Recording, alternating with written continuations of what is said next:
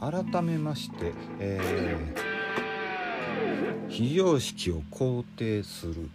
という話をね前回前回昨日ですね全然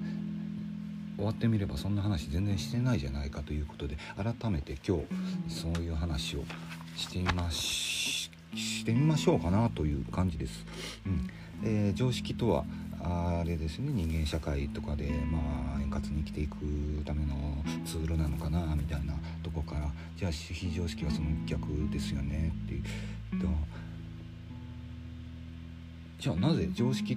はこうしましょうああしましょうじゃなくてこれはやダメよあれはダメよ的なのが多いですよね。こうした方がいいよというよりも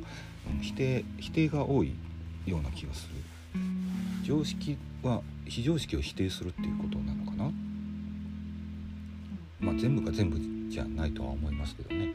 うん、そうそう。まあ個人的な常識っていうのもありますよね。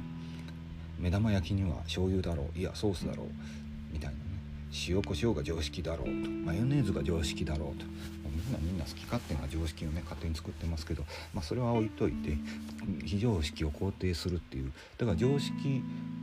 は非常識を否定するんであれば非常識は非常識を肯定する。常識を否定する。どっちだろう。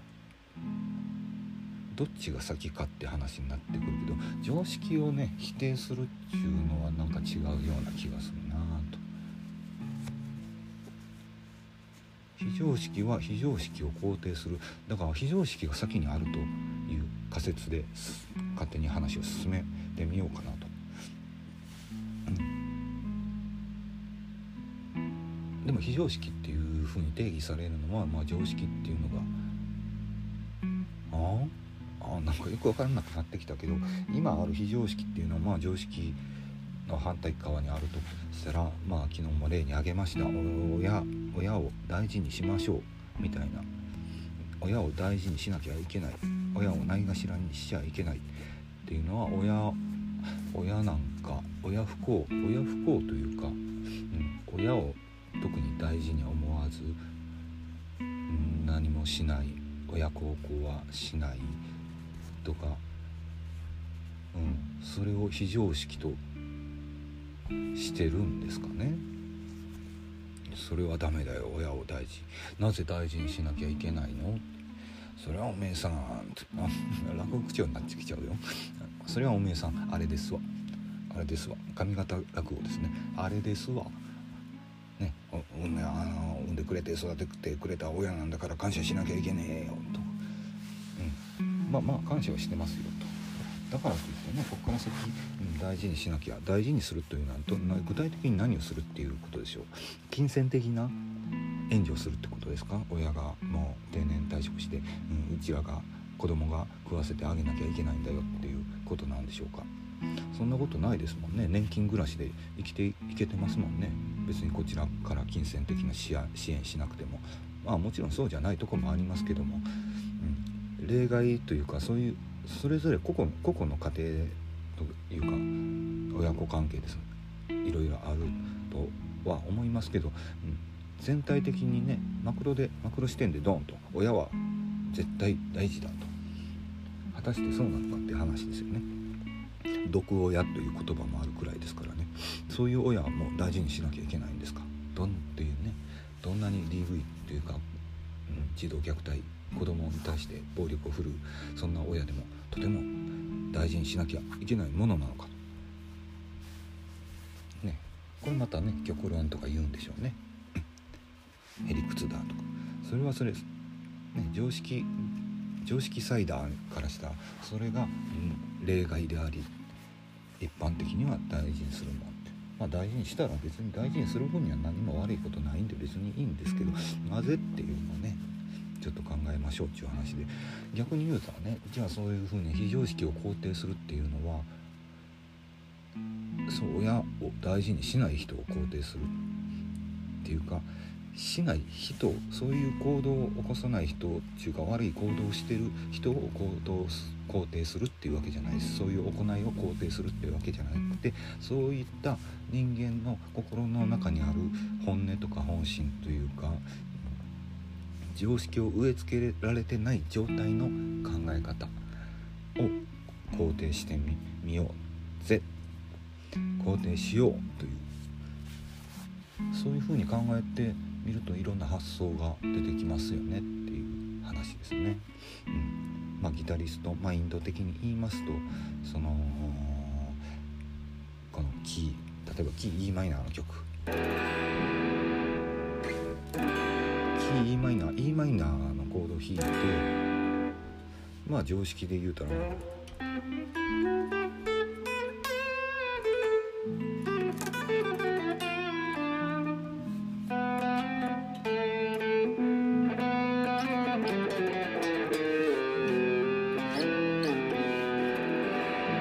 なんとなくね物悲しいメロディーというか、まあ、マイナースケール上でメロディーを作るのが常常識なんでしょうね。この例えばこの e マイナーでね逆に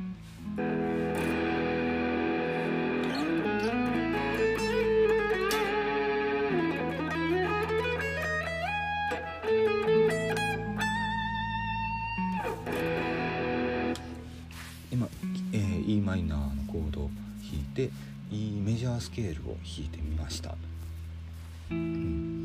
まあ違和感は感じますよね。でも何か間違ってますか？っていう。あえてそうしましたからね？っていう話ですよね。E マイナーのコードで E メジャーを弾く。例えば真っ黒のキャンバスに真っ黒に黒で塗りつぶした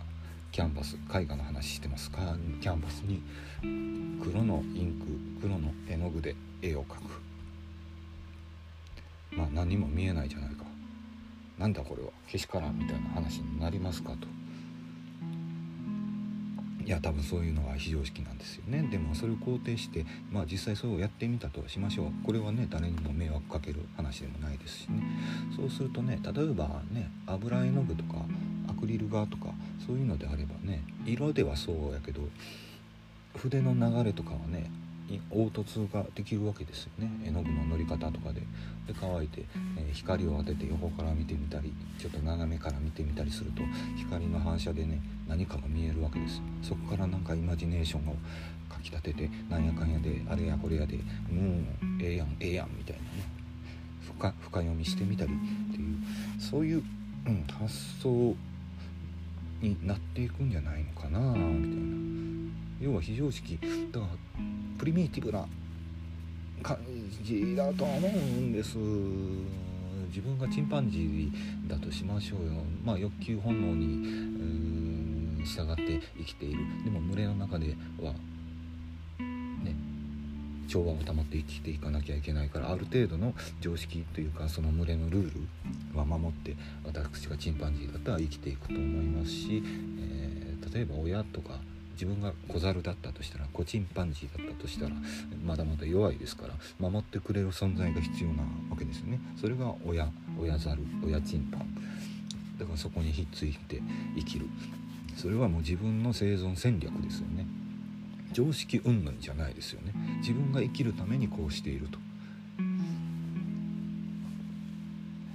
親からしたらなぜこう大事にするのだろう。それも本能でしょうね。それはまあ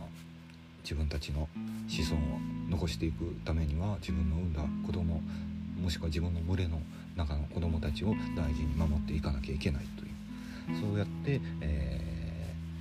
ー、子孫繁栄歴史を遺伝子を紡いでいくつないでいくっていうような。なんでそんなことをするのと。なぜずっと遺伝子を受け継いでいかなきゃいけないのと子孫を残していかなきゃいけないのっていうのはそれはもうもうそこまでは考えないです。それはもうそういうもんでしょそれも常識云々じゃなくてもうそういう風な仕組みなんでしょうね。多分 DNA 遺伝子とかが。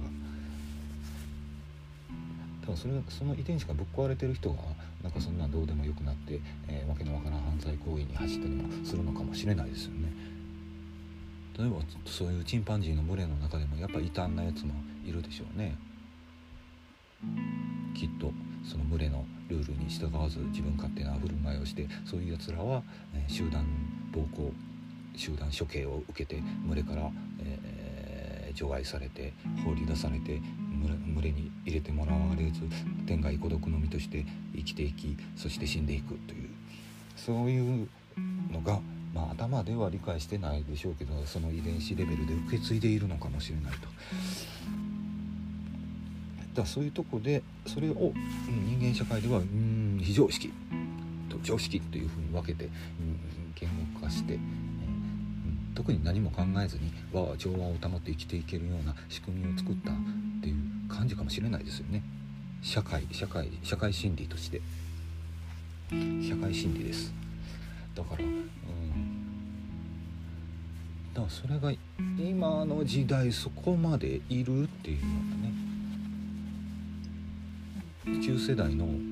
例えばもう50年ぐらい前でもいいですけどそれぐらいの頃の常識っていうのが今現代ではもう全然常識でも何でもなく逆にそんなんしてる方が非常識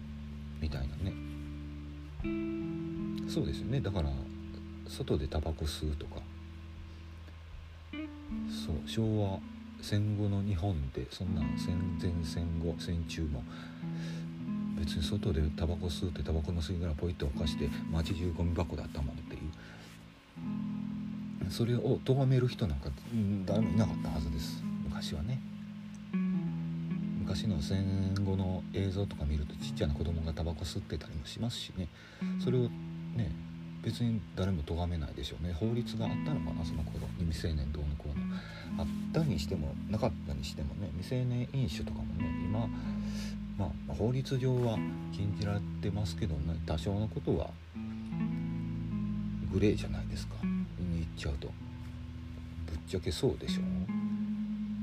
例えば未成年が飲酒して喫煙してたからといって速攻逮捕されて監禁されて監獄送りになったりとか死刑になったりとかしないじゃないですか。もうそんなんしたらあかんでってめってしっぺ食らわしてデコピン食らわしてとかうんまあお灸を据えられて解放されると。まあまあ繰り返し繰り返しやってたらねもうそりゃえらいことになるでしょうけど、うん、多少の過ちっていうのは人間ありますしちょっとぐらい悪いことしても許されるだろうみたいな、ね、感覚ってみんなあると思います悪いと分かっていながらやるっていうのねそれが非常識ではあるけども人間の本質本心本音そうしたいっていうそれぐらいいいじゃないかというね甘い考えかもしれないですけどそれを甘い考えと、うん、断罪するのが常識であり、うん、それぐらいいいじゃねえかと。細けいことを気にすんじゃねえよと。未成年が酒飲んでタバコ吸うてそれをね悪いと分かっててやってんだったらそんなのてめえの責任だよっていう話ですよね。っていう風な論調になってくるんですよね。非常識サイドの意見としては。うん、ここは私はここあえて中立の立場をとってなんか逃げ工場にしとこうかなみたいなね、うん、それはいいんですけどまあまあまあまあまあ例としてね言うてるだけなんで極論的な話ですよ。だからそのね、えー、一般生活していく生きていく上ではその手段として常識非常識常識っていうのを、うん、使っていけばいいかなとは思うんですけどこと音楽であったり芸術であったりそういうのになってくるとねそれそれこそ男子師匠の落語で落語の世界の中の架空の物語ですよね。古典落語とかでもいいんですけど新作でもそういうの中に出てくるキャラクターの与太郎であったり熊熊熊子であったりそういうねおバカキャラのまあそういう人たちは非常識なんですよね。なんかわけのわからんことばっかり言うて、えー、ろくに仕事もせず親のすねかじって生きているみたいなね。そういうのをで何か言うたらへりくつ的なことばっかり言う変な人たちをそれを単純に非常識なやつだバカなやつだと断罪しそうやって決めつけてしまうんじゃなくてその与太郎や熊公のその言うてることある意味本当なんじゃないの？自分の中にもそういう気持ちがもしかしてあるんじゃないのかとそれを常識という蓋で押さえつけてるだけなんじゃないのかっていうふうにね考えてみる考えてみる考える考えるんだ、うん、そういう風な視点でねいろんなギターであったり、いろんな演劇であったり絵画であったりっていうとこですよね。それはねもう自分の中で完結するようなもんだからまあ、私は一人でやってるんでね。例えばバンドとかでやるんやったら、まあ、バンド内の調和を保つ保つためにどうのこうのっていうのはあるんだろうか。そういうそれもそういうのも常識も疑ってみるべきかなと。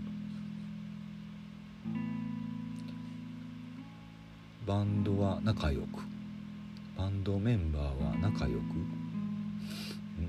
本当にそうか？ちょっと皆さんも考えてみてください。というわけでこういう考え考えてね考えてみてくださいみたいな感じで終わるというなんかこういうずるいような気もしますけどこんなんもいいですよね。こんなんね